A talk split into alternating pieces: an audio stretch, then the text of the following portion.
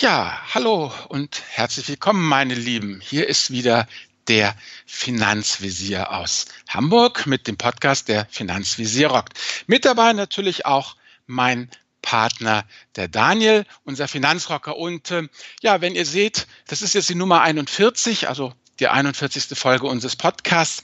Eigentlich ist es ja die 40. Fachfolge, weil die erste Folge war ja nur eine Vorstellungsfolge, ja. Und äh, Daniel und ich haben uns überlegt, wir machen das ja jetzt nun eben 41 Folgen und irgendwann muss es doch auch mal langsam gut sein mit diesen ganzen Finanzbegriffen. Deshalb wollen wir beide heute einen ornithologischen, einen Vogelpodcast machen. Und zwar wollen wir uns mit Vögeln ja beschäftigen, die acht bis 16 Zentimeter lang sind, im Wald- und Buschland des tropischen Afrikas leben und lange, flauschige Bürzelfedern haben. Daniel, der diesen Podcast hier vorbereitet hat mit der Mindmap, wird euch dann weiter aufklären. Aber jetzt erstmal ein Hallo nach Lübeck. Wie läuft's denn? Hallo Albert, grüß dich. Äh, läuft sehr gut. Ich bin jetzt ein bisschen irritiert von der Einleitung, aber du meinst wahrscheinlich den Schnepperwürger, oder? Den Bias, genau. okay, ja, äh, genau darum soll es gehen. Ich muss dich nur einmal kurz nochmal korrigieren, weil äh, wir haben schon 42 Folgen, denn wir haben ah. die Vorstellungsfolge, das ist ja die Folge 0, die haben wir gar nicht mitgezählt. Ah, na gut. Also dann die 41. Folge, die ornithologische Folge. Genau. Aber bevor wir da knallhart einsteigen, denke ich erstmal, wie es man es von uns gewohnt ist, Vorstellungsspruch und iTunes-Kommentare. Ich übergebe nach Lübeck. Genau, ich habe einen Spruch ausgesucht, der hat jetzt mit dem Schnepperbürger an sich nichts zu tun, sondern natürlich wieder mit Aktien. Und äh, der Spruch stammt von Peter Hohl, das ist ein deutscher Schriftsteller, Publizist und Verleger. Und er hat gesagt, wenn alle Aktien steigen, triffst du viele Leute, die glauben, sie seien begnadete Börsenexperten. Ja, und darum soll es heute eigentlich gehen, ne? um die eigene Einschätzung, um die Selbstüberschätzung und auch um den Schnepperbürger. Aber da kommen wir gleich nochmal zu, erstmal zu den iTunes-Bewertungen. Ne? Ja, wer fängt an? Du darfst gerne loslegen. Genau, ja, wir haben den Fürsten hier, den B-Fürsten. Der Fürst schreibt, vielen Dank, macht Spaß zuzuhören, sehr informativ. Danke für die Arbeit, die ihr euch macht. Ja, wir danken auch. Wen haben wir noch? Ja, ich habe noch den Rubbel 12345. Er schreibt einfach klasse. Hallo ihr zwei, ich bin mit jeder weiteren Folge immer wieder begeistert, wie ihr das Thema Finanzen vermittelt. Weiter so. PS, ich denke, ihr habt mich mit Anfang 20 bereits vor einigen Fehlentscheidungen gerettet. Ja, das freut uns natürlich, dass du da gar nicht in diese Fettnäpfchen getreten bist, wo wir überall reingetreten sind vorher. Aber vielen Dank für die Bewertung. Ja, danke. So, jetzt erzähl mal, wo, worum geht's denn nur eigentlich hier? Was soll dieser ganze Ornithologen-Quatsch? ja, es geht um den Finanzbegriff der Woche, den wir dann auch noch genauer aufdröseln und der nennt sich Bias. Und Bias, äh, da gibt's ganz viele unterschiedliche Begriffe, wie ich festgestellt habe. Zum einen ist es nämlich tatsächlich der Schnepperwürger, also die Vogelgattung. Dann kann es aber auch Elektronik sein, das heißt eine konstante Größe, die einem Nutzsignal überlagert wird. Kann aber auch der Sohn des Amitaon sein, Bruder des Melampos, der heißt nämlich auch äh, Bias. Und ja, von daher, da gibt es einiges zu, aber wir wollen heute tatsächlich über die kognitive Verzerrung sprechen. Das heißt, in der Kognitionspsychologie, da geht es um die systematische fehlerhafte Neigung. Und das ist das Thema der Woche. Alles klar, also praktisch, wie unser Gehirn verdrahtet ist und wie unser Gehirn uns ein geradeaus vorgaukelt, wo wir doch eigentlich schon längst auf dem falschen Weg sind, oder? Genau, und dass wir unbewusst dann Handlungen vollführen, weil wir Sachen falsch wahrnehmen. Mhm. Was du Bias hast du uns ja mitgebracht. Ich sehe hier gerade, das ist ja wirklich ein, ein Haufenweise auch abseits der Börse, äh, wenn du, wenn es dir recht ist. Da hattest du ja auch etliche Sachen, die ich ganz interessant fand. Ja, also wir haben unterschiedliche tatsächlich äh, rausgesucht. Einmal Home Bias, Overconfidence Bias, Self-Attribution oder Self-Serving Bias. Dann die Verlustaversion, Regret Aversion, Trend Chasing und dann natürlich bisherige Anlageerfahrung und aktuelle Stimmung. Die haben natürlich auch einen großen Einfluss auf unser Anlageverhalten. Ne? Ja, natürlich, auf jeden Fall. So, womit fangen wir an? Mit der Verhaltensökonomik, würde ich sagen, weil das ist ja, ja, so der Fachbegriff, den du immer wieder in den Ring schmeißt. Wir waren beide bei Joachim Goldberg in der Session äh, vom Finanzbarcamp und da haben wir, glaube ich, auch schon mal drüber gesprochen. Ja, genau. Also das ist ähm, genau das, was ich immer sage, von wegen hier der ja, Homo economicus ist ja ganz nett, der eiskalte Nutzenmaximierer, aber eigentlich äh, ja, sind wir eben doch als Menschen von Fleisch und Blut an der Börse und abseits der Börse. Du hast hier diesen ganz wunderbaren, äh, wie heißt der, Dunning-Kruger-Effekt, ja, die genau. Tendenz inkompetenter Menschen, das eigene Können zu überschätzen und die Kompetenz anderer zu unterschätzen, was sich natürlich zum Beispiel im Straßenverkehr durch den Satz bemerkbar macht, alles Idioten außer ich. Ja, das ist vor allen Dingen bei Männern immer sehr ausgeprägt, weil sie alle der Überzeugung sind, sie können gut Auto fahren und sie fahren besser als alle anderen äh, auf der Straße. Ja, und äh, 80 das ist ja, Prozent sind Genau. überdurchschnittlich. und das stimmt natürlich nicht. Und das ist an der Börse nicht anders, dieses Verhalten. Ne? Genau, ja.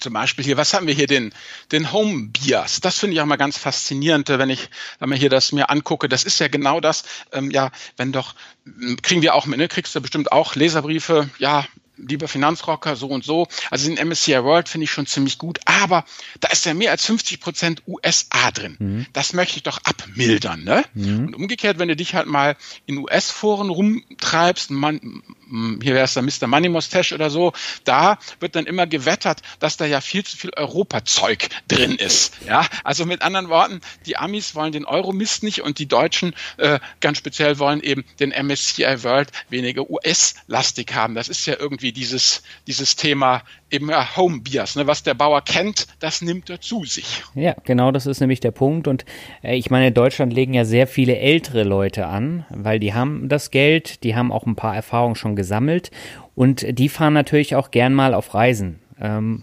vornehmlich auf Hauptversammlungen, weil äh, da ist der Altersdurchschnitt in der Regel schon höher und deswegen gibt es auch immer so spannende Berichte dann von der Daimler Hauptversammlung, wo dann die Würstchen in die äh, Tasche gesteckt werden. Und äh, das nehmen die dann immer gleich mit und das kennen die alles, aber die ganzen amerikanischen Sachen, die tauchen da gar nicht im Depot auf, weil äh, damit wollen die sich auch nicht beschäftigen. Und mit Internet haben die es auch nicht so ganz, deswegen bleiben sie eben wirklich bei dem, was sie kennen. Und das ist natürlich sehr einseitig. Ja gut, vor allem man, man fühlt sich ja auch besser informiert, ja, obwohl ja. man es ja vielleicht ja gar nicht ist. Das ist ja immer dieses, bloß weil es näher dran ist, ne, mhm. bedeutet es ja nicht, dass man auch mehr Informationen hat und es einfach besser abschätzen kann, wie das jetzt weitergeht, halt mit, mit bestimmten ähm, Firmen. Ja, also nach dem Motto, Daimler ist in, in Stuttgart, kenne ich, VW ist in Wolfsburg, kenne ich auch, ja, und General Motors ist halt da, Detroit, ich wüsste ja nicht mehr, wo die richtig sitzen, ja. Und da denkt man sich halt schon gleich, ja, das, ne, das kaufe ich lieber nicht, das kenne ich halt nicht so richtig. Mhm. Ja, und äh, dann gibt es noch verschiedene andere Punkte, zum Beispiel die Transaktionskosten. Da ähm, ist es ja so, dass es zum Beispiel bestimmte REITs, äh, über die haben wir ja auch gesprochen, also diese Immobilienfirmen, ähm, die kann man nicht äh, an der Frankfurter Börse oder im Xetra äh, kaufen, sondern die muss man tatsächlich dann in den USA kaufen. Und da hatte der Alexander von Rente mit Dividende, hatte sich letztens so ein äh, REIT gekauft und mhm. den gab es nicht. Und da hat er nämlich auch gesagt, ähm, da sind auch nur wenige Aktien im Umlauf. Und von daher musst du in den USA kaufen und das kostet dann natürlich auch mal, noch mal mehr Geld, ne? Äh, wenn du da speziell investieren möchtest, dann in solche mhm. Sachen. Aber komischerweise denken auch viele Leute, dass die amerikanischen Aktien generell teurer sind, weil man die ja gar nicht kaufen könnte, was ja nicht stimmt. Also gerade die, die großen, die, die ganzen Riesen, die bekommt man ja sogar im Sparplan geliefert. Eben. Ja. ja gut, das ist halt dieses Bleibe im Land und nähere dich redlich, ja, aber ja. Ähm, letztendlich der Home Bias, ähm, ja, warum der so gefährlich ist, ist ja letztendlich, weil er ja dem Prinzip der Diversifikation widerspricht. Also man beschränkt sich ja jetzt ja dann wirklich eben entweder auf ein Land wie ja. Deutschland oder eben auf äh, eine Region wie Europa, wenn man eben sagt, okay, ich kaufe im, im Euroraum ja. ein. Ja, aber das ist es halt. Die Amis haben ja immer versucht, jahrzehntelang sich das schön zu reden, indem sie gesagt haben, ja, eine Coca-Cola oder General Motors oder ähm, diese ganz großen Kolosse eben, das wären ja eigentlich, da würde ja die Welt zu ihnen kommen. Die würden ja sowieso so weltweit investieren, dass man eben mit dem Besitz ja, einer, einer Coca-Cola-Aktie eben eigentlich gar kein amerikanisches Unternehmen mehr hätte, sondern schon eben ein Weltunternehmen. Mhm. Aber das ist ja auch, wie gesagt, habe ich letztens wieder eine interessante Studie gesehen. Das war vielleicht auch durchaus so, aber in den letzten Jahren ist es eben nicht mehr so, weil halt die, ne, China stärker wird, ähm, weil eben auch äh, äh, die, die Dominanz der Amerikaner immer noch sehr hoch ist, aber nicht mehr so hoch, wie es halt in den 70er, 80er Jahren einfach einfach war und dass das mhm. einfach auch für die Amerikaner nicht mehr richtig funktioniert, zu sagen, ähm, eine amerikanische Aktie ist zugleich eine Weltaktie. Also die müssen auch da ein bisschen aus ihrem Home Bias rauskommen. Mhm. Was ich noch spannend finde, es gibt ja auch sehr, sehr viele Leute, die sich einen DAX-ETF dann ins Portfolio legen. Und äh, zum Beispiel die Euro hat ja auch so einen ganz mhm. tollen Anlageplan, wo man dann eben auch nur in so einen DAX-ETF investiert. Und dann in den Sommermonaten verkauft man es und geht dann in Anleihen rein. Und äh, dann ab September geht man oder ab Oktober geht mhm. man dann wieder in dieses DAX-ETF rein. Aber die Rendite, die ist überschaubar in den letzten drei Jahren, wo sie das dann aufgesetzt haben. Und ich meine, wenn ich das jetzt mal so gegenüberstelle, der MSCI World hat, glaube ich, 38 Prozent gemacht in den letzten drei Jahren, circa. Und mhm. ähm, DAX hat 28 gebracht, also 10 Prozent weniger. Ja, Diversifikation, wie wir sagen, ne? Ja, genau. Genau, ja. ja. Und dann, und Wech Wechselkursrisiken, äh, die darf man halt auch nicht außer Acht lassen. Und viele denken, dass ähm, eine Anlage im gleichen Währungsraum wesentlich risikofreier ist als beispielsweise in US-Dollar, weil du da eben diese Währungsschwankungen noch drin hast. Ja, langfristig mittelt sich das eigentlich immer ganz gut aus. Mhm. Ich hatte ja auch da mal einen Artikel von wegen, wie es aussieht mit Währungsabsicherung äh, in einem breit anlegenden ETF. Und da gibt es ja so viele Quer- und Seiteneffekte, ähm, dass sich da einfach, ja, bei Anleihen vielleicht ja, aber bei Aktien sehe ich mhm. da eigentlich, gerade beim breit diversifizierten Fonds, sehe ich dieses Hedging da eigentlich eher als äh, ja eine Sache, die die Bank dir halt anbietet, um noch ein paar äh, 0, irgendwas Prozent Kosten drauflegen zu können. Ja. Nee, nee. Ja. Bevor wir jetzt ja. Homebias abschließen, eine ja. Sache noch, da haben wir auch in der Vergangenheit schon mal drüber gesprochen, nämlich das Thema äh, Belegschaftsaktien. Ne? Das ist ja auch ein Trend, der in gerade den großen Unternehmen immer größer mhm. wird. Das heißt, die Leute bekommen dann, äh, was weiß ich, drei für zwei und äh, vier für drei mhm. und die werden dann immer gekauft und da wird halt keine andere Aktie nebenbei gekauft, sondern immer nur die. Und dann hat man natürlich nur eine Aktie drin und wenn die fällt, ähm, oder wenn es dem Unternehmen schlecht geht, dann ist man halt doppelt der Depp. Ja klar, gut, das ist das klassische Klumpenrisiko. Genau. Ich meine, da wo ich mein Geld als abhängig Beschäftigter verdiene, da sollte ich nicht auch noch als Anleger investiert sein, sondern lieber eben komplementär. Gut, wieder Diversifikation, ne? Genau. Ja, aber ich glaube, äh, damit haben wir das eigentlich ganz gut erklärt. Das haben wir. Genau, also Wichtig ist die Diversifikation, das predigen wir ja eigentlich schon seit Folge 1, glaube ich. Genau. Ähm, und, äh, aber nach wie vor, gerade bei den älteren Herrschaften, äh, ist der DAX das Nonplusultra. Vielleicht noch der MDAX oder der TechDAX, aber danach geht schon nichts mehr. Da geht schon nichts mehr. Genau. Ja, aber wie soll ich sagen, ist ja eigentlich auch klar. Ich meine, wir predigen das ja auch, weil wir sind ja auch einfach die Besten. Und damit kommen wir zum nächsten Bias. Der heißt nämlich Overconfidence Bias. Das heißt ja. die Selbstüberschätzung. Das ist ein besonders spannendes Thema. Wir haben es ja eben mit den Autos schon mal angesprochen. Mhm. Ähm, also grundsätzlich lässt sich in der Verhaltensökonomie die Selbstüberschätzung unterscheiden in Einschätzung der aktuellen Leistung, Einschätzung der Leistung relativ zur Leistung anderer Menschen und die Einschätzung des eigenen Wissens also in Bezug auf Exaktheit oder Aktualität. Und mhm. äh, da ist es immer spannend, wenn man, ich meine, ich merke das ja bei mir auch, wenn man sich dann mal so die Gedanken ähm, vor Augen führt, die man selber auch dann hat und wie man seine eigene Leistung dann einschätzt. Und oft ist man ja wirklich der Meinung, man ist der Größte. Ja, natürlich, zweifellos. Das ist also der Overconfidence Bias misst eigentlich sozusagen den größten Wahn.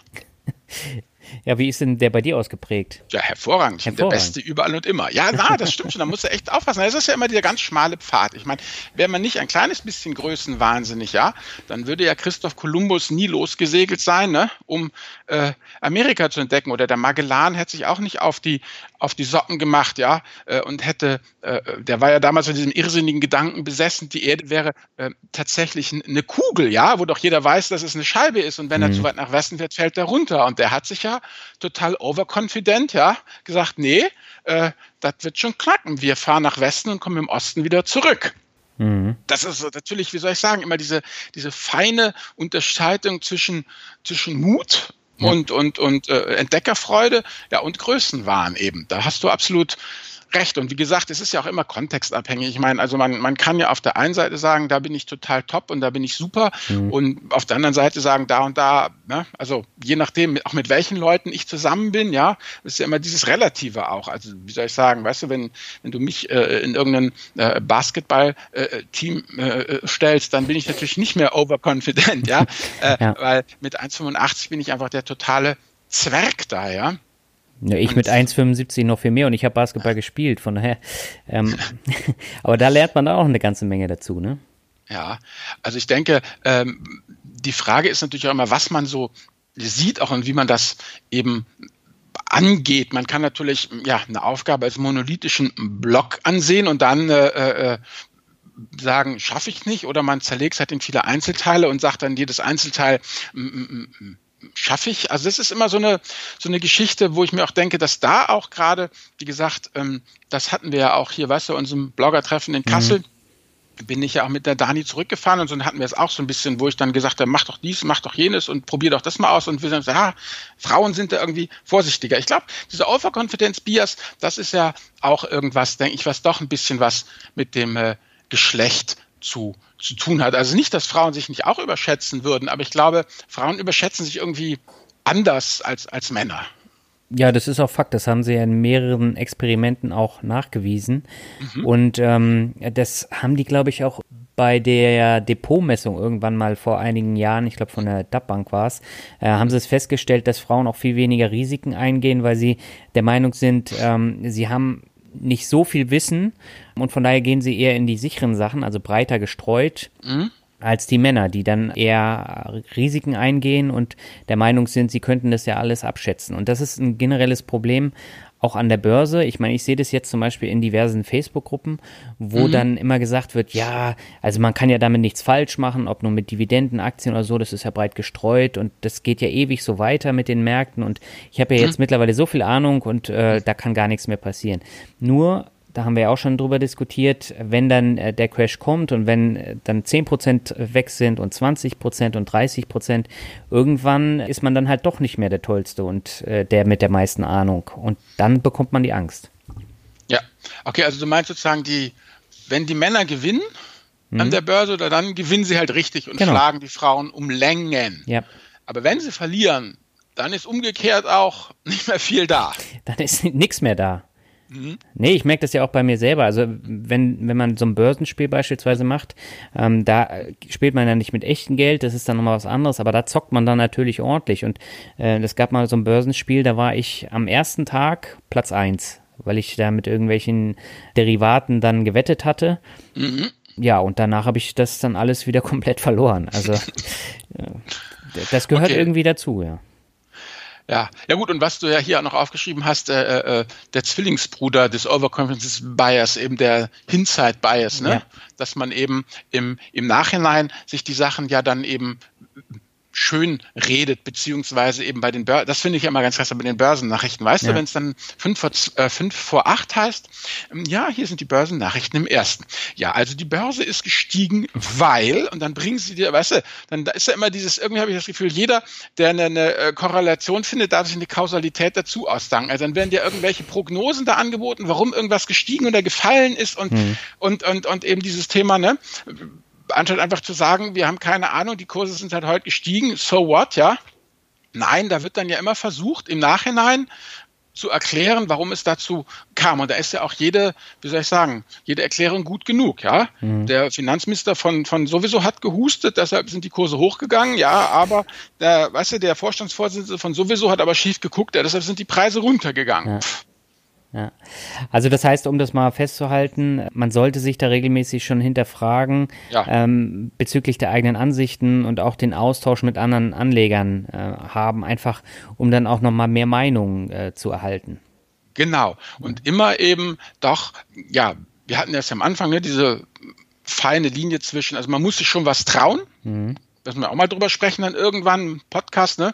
Diese Zauderei geht ja auch nicht. Aber auf der anderen Seite natürlich muss man immer auch seinen kleinen Sokrates im Hinterkopf haben, ne? Dieses Ich weiß, dass ich nichts weiß. Also ja. das denke ich einfach dieses, äh, ähm, oder wie es das Sprichwort ja heißt, eine Hochmut kommt vor dem Fall. Also dass man mhm. da einfach auch immer wieder ähm, sich überlegt, okay, so und so habe ich mir das jetzt überlegt, aber eben wie ein guter Stratege oder Schlachtenplaner sich dann auch überlegt, ja, und was ist, wenn das nicht passiert? Ja, also ganz also letztendlich eigentlich, ähm, denke ich mal, was sehr gut hilft gegen Overconfidence äh, Bias, ist eben dieses klassisch naturwissenschaftliche, weißt du, dieses Falsifizieren, dass man sagt, ich habe hier eine Hypothese, ja, was ist, mhm. das wird mit den Märkten so und so weitergehen, meine Aktie wird so und so steigen und dann einfach sagen, ja, und was spricht jetzt alles dagegen, ja? ja. Also jetzt mal ganz bewusst sagen, ich habe diese Theorie und wie kann ich jetzt meine eigene Theorie zerstören? Also was kann ich an Artillerie ranschlappen, um das kaputt zu schießen? Und wenn es sozusagen nach einem ja gründlichen Assessment, wo man gründlich sich überlegt hat, wie man das alles kaputt kriegt,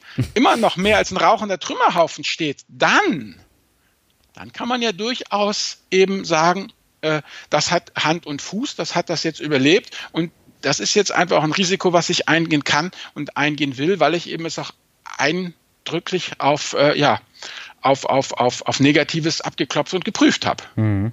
Ja, genau das ist der Punkt. Mhm. Ja, kommen wir zum nächsten. Das ist der ja. Self-Serving Bias oder Self-Attribution.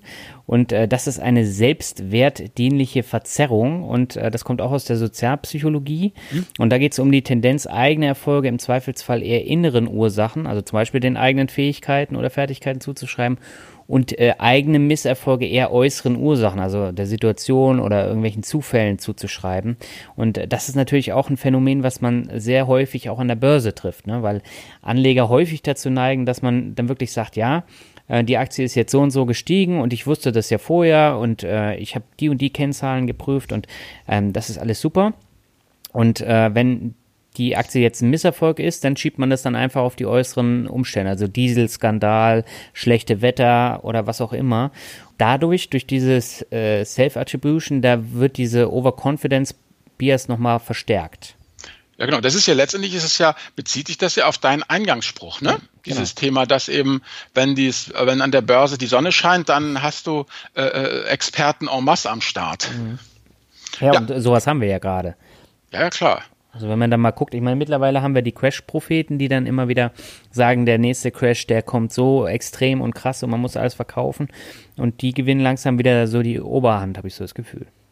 Ja, aber das ist ja, guck mal, das kennen wir ja mittlerweile schon über die letzten Dekaden. Das ist ja immer so dieses, dieses Hin und Her, diese Ebbe und Flut. Also ja. wenn es lange, ne, wenn es lange gut genug ging, dann hast du ja auf der einen Seite hast du ja dann genau die Apologeten, ne? Ich erinnere mich nur damals hier an die, weißt du, der Dotcom-Blase auch, mhm. ja, wo dann gesagt wird, das wird immer so weiter und das ist eben jetzt, das Internet wird das alles möglich machen, dass die ganzen Bewertungen anders sind. Also die super Optimisten und auf der anderen Seite, also dann auf der anderen Seite eben immer mehr die super äh, äh Pessimisten. Und wenn, ich denke mal, wenn sich das so ausdünnt, weißt du, wenn, mhm. wenn das solide, vernünftige Hausverstand, das, das Middle-of-the-Road-Denken immer weniger wird und abnimmt zugunsten der Extremposition, alles immer der Mega-Hammer oder alles total hundsmiserabel demnächst, dann sollte man ein bisschen eben auf, aufpassen. Und eben, ja, Herrgott, das ist halt genau das, ob, ob, an der Börse oder nicht an der Börse.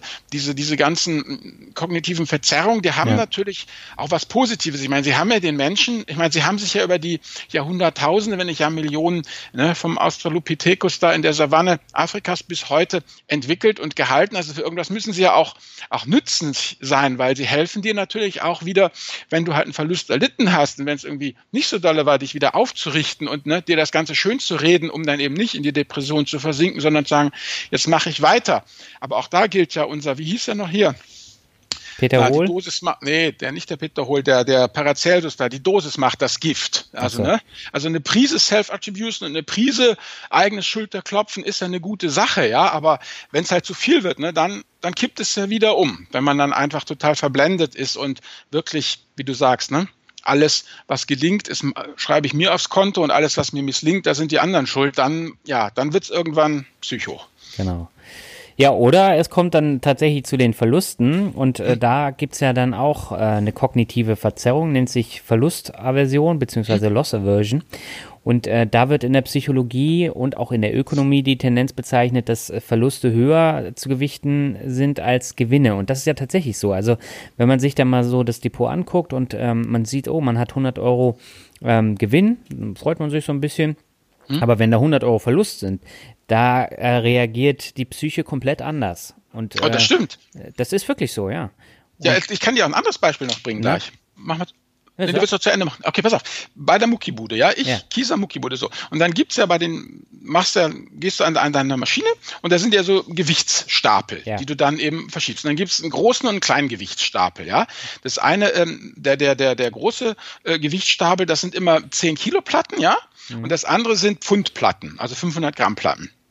Ja. So, und wenn ich jetzt, wenn war einer vor mir, dann muss ich ja das für meine Gewichte umstecken. So, und wenn ich jetzt ähm, letztendlich ähm, bei, den, bei den großen 10 Kilo Platten, ja, wenn ich da 30, also drei Platten weiter nach unten gehe, also 30 Kilo mehr auflege, ja, mhm. dann ist es eigentlich gut, dann freue ich mich. Aber weißt du, was mich dann viel mehr ärgert, ja. wenn der eben vor mir dann sozusagen ähm, da irgendwie 10 Pfund eingestellt habe, ja, ich aber diese 10 Pfund, ich, ich kann 30 Kilo mehr drauflegen und dann muss ich bei den Pfundplatten um an den kleinen Platten zwei Einheiten zurückgehen. Mhm. Das ist doch eigentlich, wenn, wenn du es anguckst, in Summe, ja, habe ich eben dann trotzdem ähm, 28 äh, äh, ja, äh, äh, Kilo draufgelegt und ich habe halt eben nur 4 Pfund oben noch runter machen müssen, ja, das heißt, aber das, das ist genau das, was du sagst, dieses 4 Pfund runternehmen, ja, mhm. nervt mich mehr rein, was ja vollkommen schwachsinnig ist, als dass ich bei den Großen eben 30 Kilo mehr aufgelegt habe. Genau das ist es. Es ist eigentlich ein ganz kleiner Verlust ja eigentlich nur. Ne? Und in Summe mhm. stehe ich ja trotzdem prima da. Aber genau das ist es.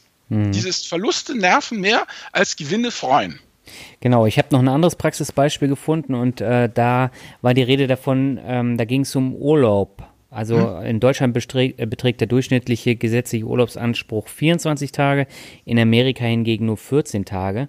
Und mhm. die Deutschen, die wären nicht bereit, auf ihren gesetzlichen Urlaubsanspruch zu verzichten, wenn sie dafür einen höheren Lohn bekommen würden, während die Amerikaner nicht bereit wären, weniger Geld zu verdienen, um mehr Urlaubstage zu bekommen. Und für viele Deutsche ist die Anzahl der gesetzlichen Urlaubstage sozusagen der Status quo. Und daher wird die Aufgabe der Urlaubstage als Verlust angesehen. Und bei den Amerikanern ist auch die Anzahl der gesetzlichen Urlaubstage der Status quo. Also mehr Urlaub würde für die Amerikaner einen Gewinn darstellen. Ähm, das ist auch mal spannend, so zu denken, ne? Ja, ja, klar. Du, es gibt doch da das wunderbare, unübersetzbare deutsche Wort der Besitzstandswahrung. Ja. Genau das ist es. Besitzstandswahrung. Ne? Und genau das ist es ja, wie gesagt, äh, äh weshalb ja auch, das hatten wir auch immer, da, da muss man einfach, die Verlusterversion, denke ich, ist auch mit mit das Teuflischste, weil mhm. man da muss man nämlich eine vollkommen rücksichtslose Frontbegradigung auch machen, weil ich meine, von unseren Lesertreffen oder auch von meinen Seminaren kenne ich das ja auch. Da haben die Leute irgendwelche Leichen im Depot und reden sich das halt einfach schön. Ja, ja, die kommt schon wieder und nee und überhaupt und lass ich drin und als Mahnmal und dies und das, ja. Dabei kommt da gar nichts mehr und mehr als ein Mahnmal brauchst du auch nicht im, im Depot, ja. Aber mhm. das ist halt, das, das wird dann eben nicht abgestoßen, weil dann müsste man ja den Verlust sozusagen, ja, dann wäre der Buchverlust dann end, endgültig. Also das, denke ich, ist einfach dieses, was ich auch immer wieder jetzt hier dann auch im Leserbrief war das letztens wieder einer, weißt du, die ganzen Leute mit Altlasten. Jeder hat ja Altlasten, ja. Also ja. ganz grundsätzlich dieses Thema Altlasten, Verlusterversion.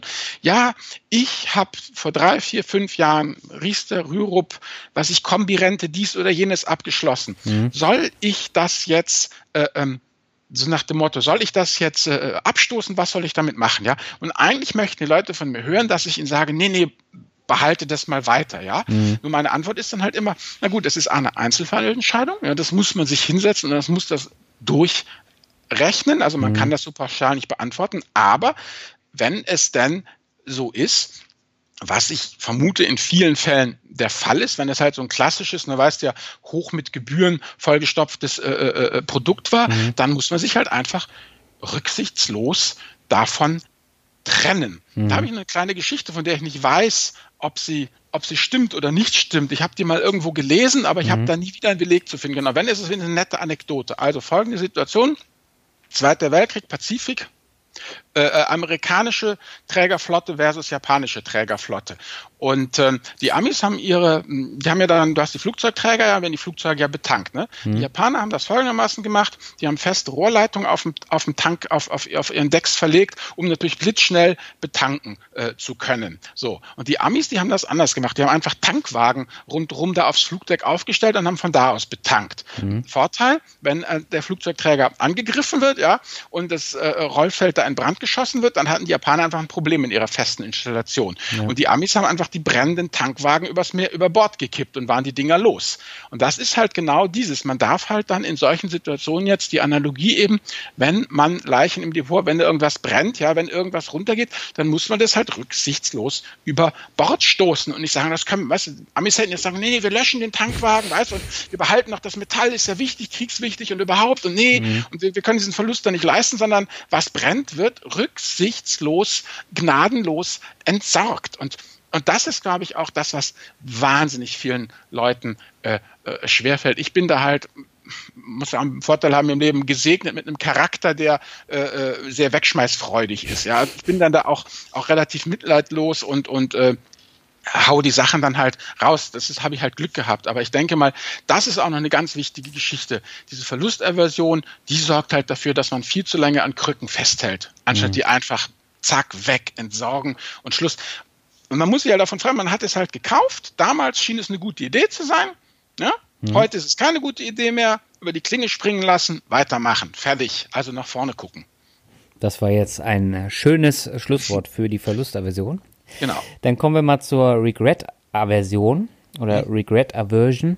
Das heißt natürlich Angst vor dem Bereuen. Und da geht es dann wieder darum, wie du eben schon gesagt hast, die Angst davor, ein Wertpapier zu verkaufen, weil man sich dann die Frage stellt, ja, was passiert denn eigentlich, wenn die Aktie jetzt in zwei Wochen steigt oder in zwei Monaten? Mhm.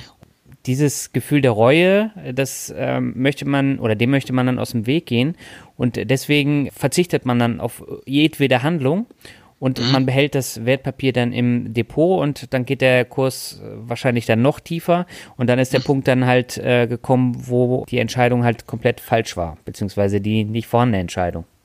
Ja, genau. Gilt doch, denke ich, auch fürs Kaufen eines Wertpapiers, ja, ja, genau. oder? Nicht nur verkaufen, auch kaufen, alles. Ja gut, ich meine, das kennt man ja auch ein bisschen hier äh, mal weg von der Börse, nach dem Motto, ah, sie ist ja eigentlich schon ein toller Feger und ich würde sie ja schon ansprechen ganz gerne, aber sie könnte mich ja, ne, sie könnte mich ja abweisen, ja, mhm. und es könnte schlecht sein, also spreche ich sie gar nicht erst an. Ja.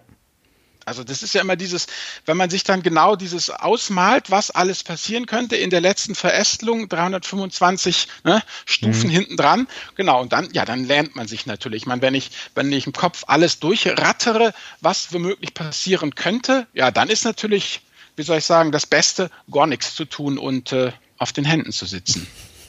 Ja, ja aber ja. in dem Fall ja. Schon. Ja. Was haben wir noch? Ja, jetzt ein Begriff, den hast du hinzugefügt, und zwar das Trend Chasing, auch ein super spannender Begriff. Ja, genau. Das ist ja genau diese ganze Geschichte. Äh, letztendlich investieren mit der Herde. Ne? Ja. Also man äh, kennt man ja auch hier in dem Buch Die Fondlüge wird das ja auch dargestellt, dass eben natürlich immer mit der vergangenen Performance geworben wird. Das sehen viele Anleger immer als Indiz für zukünftige Gewinne, übersehen dabei das Kleingedruckte. Ne? Performance in der Vergangenheit ist eben keine Garantie für zukünftige Gewinner und so jagen sie eben Gewinnen hinterher, die schon längst gemacht sind. Ja, ja ich meine, und äh, da gilt ja dann auch wieder diese, dieser plumpe Spruch, die Bäume wachsen nicht in den Himmel, ja, Regression zum Mittelwert. Irgendwie äh, muss ja das auch wieder eben runtergehen, aber es wird halt überall ja beworben und angepriesen, wie du ja schon vorher sagtest, dann äh, in der ganzen Investmentpornografie, ne, ja. von wegen, das sind die Top-Fonds und die haben fünf Sterne und sieben Sterne und der, ja, will ich sagen, und was passiert dann? Man sagt, ja, geil, super, den lass, ne, will ich haben und dann kauft man den ganzen heißen Scheiß erst, wenn die Kurse so von kräftig gestiegen sind, ja, die Spatzen es eben von den, von den Dächern pfeifen. Aber mhm. dann ist ja eigentlich die Party schon fast vorbei. Dann sind ja schon die, die großen äh, Gewinne äh, äh, gemacht, weil man eben hier letztendlich äh, diese Geschichte, was habe ich hier genau? Pass auf, ich habe ja noch eine Studie mitgebracht, ähm, die einfach gesagt, dass letztendlich ähm, nur fünf Prozent äh, äh von, von den Fonds, die äh, äh, top waren, äh, mhm. in, in der Periode von äh, zwölf Monaten, in den nächsten zwölf Monaten auch noch top waren. Das heißt, äh, um es mal eben beim Trend Chasing, äh, wenn man eben den, den Trend verfolgt, dann hat man eine 95-prozentige Chance, den falschen Fonds aus dem Regal zu ziehen. Mhm. So, das ist eben das Trend Chasing. Sollte man äh, auch nicht machen. Also alles, was einem massiv angepriesen wird, weil es schon so tolle Gewinne hatte, muss besonders kritisch geprüft werden. Das würde ich sozusagen als, als äh, ja, Fazit fürs Trend-Chasing ausrufen. Mhm. Ja, ich habe noch die bisherigen Anlageerfahrungen und die aktuelle Stimmung. Also das kennst du ja wahrscheinlich auch.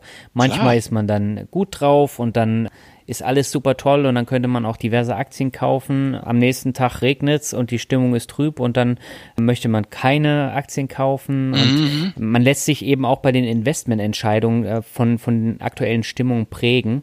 Und gleiches gilt natürlich auch für die Anlageerfahrung. Das heißt, wenn ich jetzt einmal in Telekom-Aktien investiert habe, dann lasse ich die Finger dann davon, von äh, dem Thema Aktien. Und das ist ja ein Beispiel, was sehr extrem war. Oder VW ist ein anderes Beispiel. Und ja. äh, da kommen wir dann wieder zum Home Bias, also nur in eine Aktie, nur in ein Land zu investieren. Und so eine Anlageerfahrung kann dann eben alles zunichte machen, was man sich dann aufgebaut hat.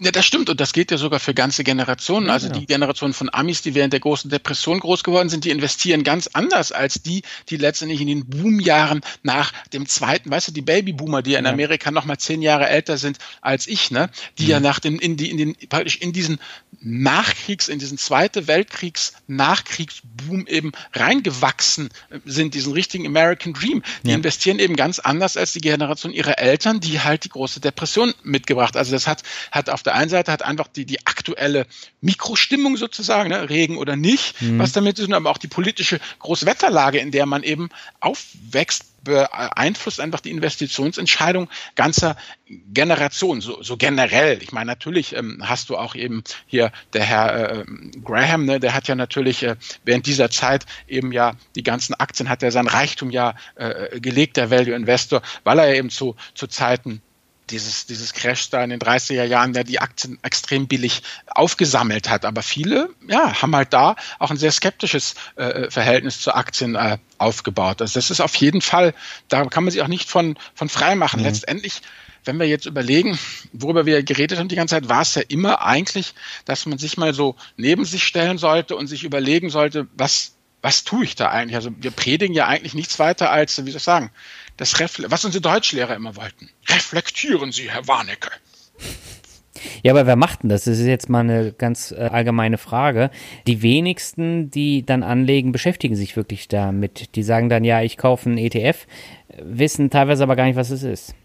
Ja, das darf man nicht machen, das sagen wir. Das muss, man muss, ich, ich denke mal, also was ich so festgestellt habe, die Leute, die sich die drüber nachdenken, die reflektiert kaufen, die haben auch ihren fairen Anteil an Misserfolgen und mhm. Flops, mhm. ja, aber eben ja, wie soll ich sagen, es reicht ja, wenn du 51 mal gut bist, ja, dann darfst du ja 49 mal einen Flop haben. Hauptsache, mhm. du bist über der 50-Prozent-Marke und diese Leute, äh, äh, die sind ja dann, die wissen, was sie tun und wenn sie einen Fehler haben, dann wird halt analysiert und gehen sie halt weiter. Ich denke, das ist einfach, also für mich ist mittlerweile, also wenn ich, am Anfang war ich ja immer so Excel, Excel, Excel, ne?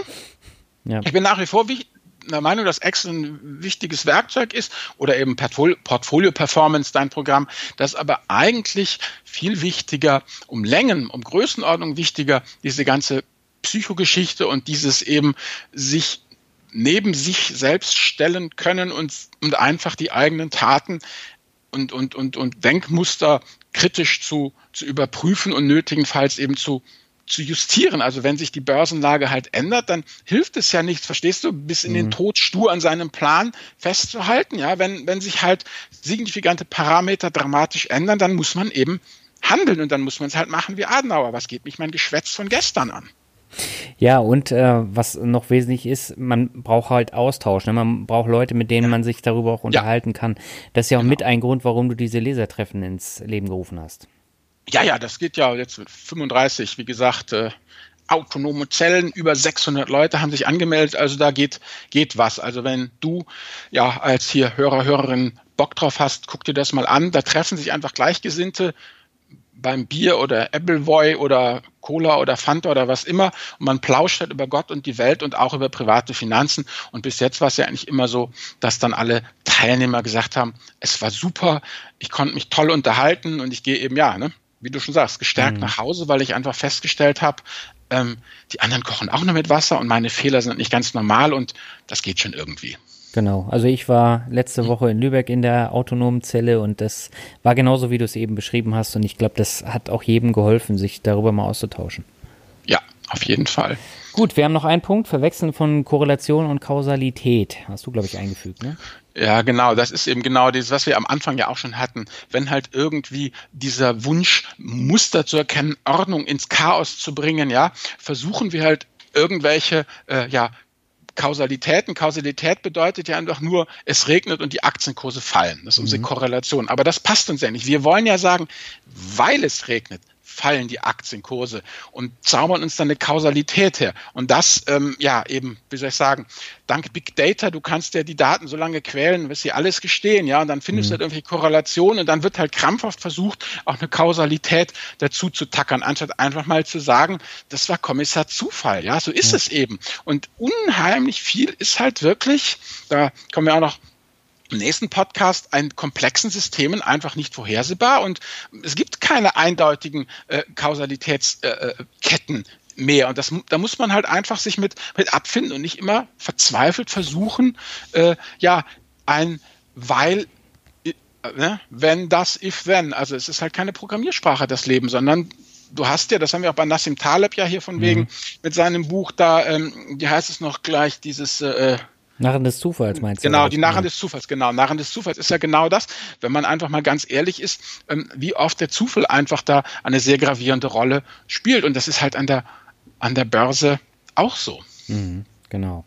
Ja, und um das mal abzuschließen, kann man dann wirklich sagen, dass diese kognitiven Verzerrungen, über die wir jetzt gerade gesprochen haben, äh, das wirklich erschwert, die Risiken richtig einzuschätzen und dann auch eine vernünftige Entscheidung dann zu treffen, weil man immer wieder verleitet wird, dass man Investments auswählt, die gar nicht zu der eigenen Risikobereitschaft passen. Ne?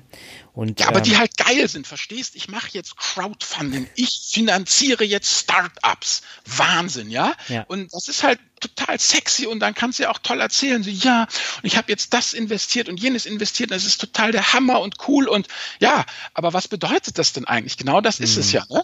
Genau das ist es. Ja, also das, das zählt ja wirklich für Crowdinvesting, für die Peer-to-Peer-Kredite, für die Aktien, für die Anleihen. Man muss sich halt überall dann hinterfragen und dann auch wieder feinjustieren, wenn man der Meinung ist, ja, so ganz ist die Entscheidung nicht richtig gewesen. Eben. Ja, genau. Eigentlich kann man das ja auch als gutes Schlusswort nehmen, ne? Nein, eins Nein? von deinen Sachen würde ich gerne noch, ganz, ganz gerne noch äh, dazu nehmen, gerade für meine Hörer. Ne? Und zwar den Puffer. Den Man Puffer. muss nicht alles immer bis zum letzten ausoptimieren. Man darf gerne sich auch einfach mal einen Puffer auf dem Tagesgeldkonto lassen und es langsam angehen lassen, muss nicht dann rumjammern, dass die Rendite da nicht so tolle ist. Also dieses ja mit, mit Netz und doppelten Boden eben nicht alles auf auf Effizienz und Effektivität zu trimmen, sondern einfach noch ein bisschen Fett im System zu lassen, damit man was zuzusetzen hat, ja, in emotionalen Hungersnöten. Das finde ich eigentlich total wichtig, dass du das hier noch hingeschrieben hast. Mhm. Puffer, Puffer, Puffer. Ja, und gerade bei den Jüngeren äh, merke ich das auch immer wieder, dass die dann halt sagen, ja, Tagesgeld, nee, ach komm, lass mal mit Rücklage, brauche ich eh nicht. Äh, ich gehe lieber volle Kanne da in, in Aktien rein oder in Peer-to-Peer-Kredite und nach mir die Sintflut. Aber das Geheule ist dann umso größer. Ja, das ist es. Also einfach sich ein bisschen, ja, äh, Fachwort eben, ne, Redundanz zu schaffen. Genau.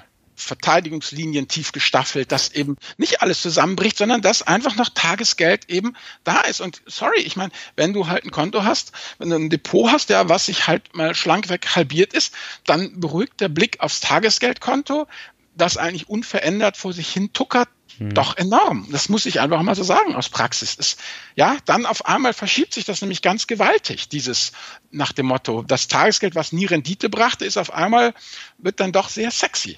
Ja, vor allen Dingen, wenn man jetzt äh, in einer flexiblen Gesellschaft lebt und ich meine, mhm. die Gesellschaft, die wird immer flexibler, Arbeit 4.0 und, und sonstige Geschichten. Mhm. Und äh, wenn man dann so einen Puffer hat, dann kann man eben auch Entscheidungen treffen, denen man dann auch äh, leben kann und man hat diesen Puffer und äh, kann davon dann eben auch leben. Ne? Und man muss keine Aktien verkaufen, sondern hat freie Entscheidungsgewalt. Genau, und das hilft einem dann natürlich auch wieder bei den ganzen kognitiven Geschichten, weil das nämlich beruhigt. Und nur wer nicht sein Reptilienhirn auf Hochtouren laufen hat, sondern noch ne, so wenig, also die Panik darf ja nicht so hoch werden, dass äh, unser Großhirn ausgeschaltet und das Reptilienhirn übernimmt, weil dann ist ja alles zu Ende. Und da hilft einfach so ein Finanzpuffer, hilft einfach, das Großhirn im Spiel zu halten. Genau. Super, dann habe ich noch die Medienempfehlung der Woche. Ja. Wir hatten den Joachim Goldberg schon mal in einer Folge, ich glaube in der Risikofolge. Da hattest du das Buch von ihm vorgestellt. Genau. Ähm, es gibt noch ein anderes, und zwar von Gerd Gigerenzer. Und das heißt Risiko, wie man die richtigen Entscheidungen trifft. Und Gerd Gigerenzer, kennst du den eigentlich? Nee, erzähl mal. Kennst du nicht? Also, nee. das ist in Wissenschaftskreisen der derzeit meistzitierte deutsche Psychologe. Und er hat mehrere Bücher geschrieben äh, zum Thema Risiko, Entscheidungsfreudigkeit. Und zum einmal äh, war das das Einmaleins der Skepsis. Das kam äh, vor 15 Jahren raus. Dann äh, Bauchentscheidung. Das war das zweite. Das ist auch als Wissenschaftsbuch des Jahres äh, und Wirtschaftsbuch des Jahres ausgezeichnet worden. Die habe ich aber nicht äh, gelesen. Und das dritte, das war 2013, ist jetzt also auch schon ein paar Jahre alt, dieses Risikobuch. Und in dem Buch geht's äh, um um den irrationalen Umgang mit Risiken, aber nicht so dröge, wie, wie man sich so ein Wissenschaftsbuch vorstellt, sondern ähm, durchaus amüsant und unterhaltsam. Und im Mittelpunkt steht da die Gesundheit, also das ist schon ein sehr großer Anteil, den das Thema äh, Gesundheit einnimmt, dann Partnerwahl, Job und auch natürlich Geld, Versicherung und, und solche Sachen. Und das Buch ist in drei Teile gegliedert. Einmal Psychologie des Risikos, also genau worüber wir jetzt eben in dieser Folge auch gesprochen äh, haben. Dann, wie man risikokompetent wird und wie man das Ganze dann auch tatsächlich umsetzt. Und äh, wenn ich mal so Kapitel äh, vorlesen darf, da sieht man eben wirklich, dass jetzt unterhaltsam ist. Also zum Beispiel Finanzexperten, Götter oder Schimpansen. Oder treffen Manager gute Bauchentscheidungen. Ähm, dann wo war es? Ach hier, äh, von Herzensdingen und Partnerwahl, wen soll man heiraten? Also auch ein Thema, mit dem wir uns beschäftigt haben. Und von daher findet man viele Themen, über die wir jetzt auch gesprochen haben, da auch wieder und kann sich mit dem Thema Furcht, Risiko und ähm, kognitive Verzerrung auch so ein bisschen weiter beschäftigen. Und das finde ich eben ganz, ganz interessant und deswegen finde ich das auch gut geeignet als Medienempfehlung der Woche. Auf jeden Fall, du, die besten Börsenbücher sind ja eigentlich die, die Nicht-Börsenbücher, weil da kann man ja was mitnehmen und übertragen. Auf jeden Fall. Ja, gut, wie gesagt, ähm, kommt ja dann wieder ne, in die Shownotes genau. unten drunter. Du gibst mir einfach die ganzen Infos und dann packe ich das da alles zusammen. Genau, und damit sind wir am Ende und wir haben tatsächlich nur fünf Sekunden über den Schnepperbürger gesprochen. Tja. Also hast die Leute auf die falsche Fährte geführt. Na, so ist es. Wir können ja noch einen Link und ein Foto drunter packen in die Shownotes. Also, Schnepperbürger, ja. vom flauschigen Schnepperbürger. Ist der flauschig? Naja, der hat, ich habe ja ein bisschen recherchiert, so. der hat ja äh, flauschige, lange Bürzelfedern. Okay. Das vertiefen wir jetzt aber nicht. Ähm, wir sagen einfach Danke, dass du uns wieder bis zum Ende zugehört hast. Und beim nächsten Mal haben wir wieder ein sehr spannendes Thema. Und äh, das ergänzt sich eigentlich ganz gut zu dem heutigen Thema, ne? Ja, auf jeden Fall. Aber wir verraten nichts, sondern sagen Tschüss. Alles klar, bis denn. Ciao.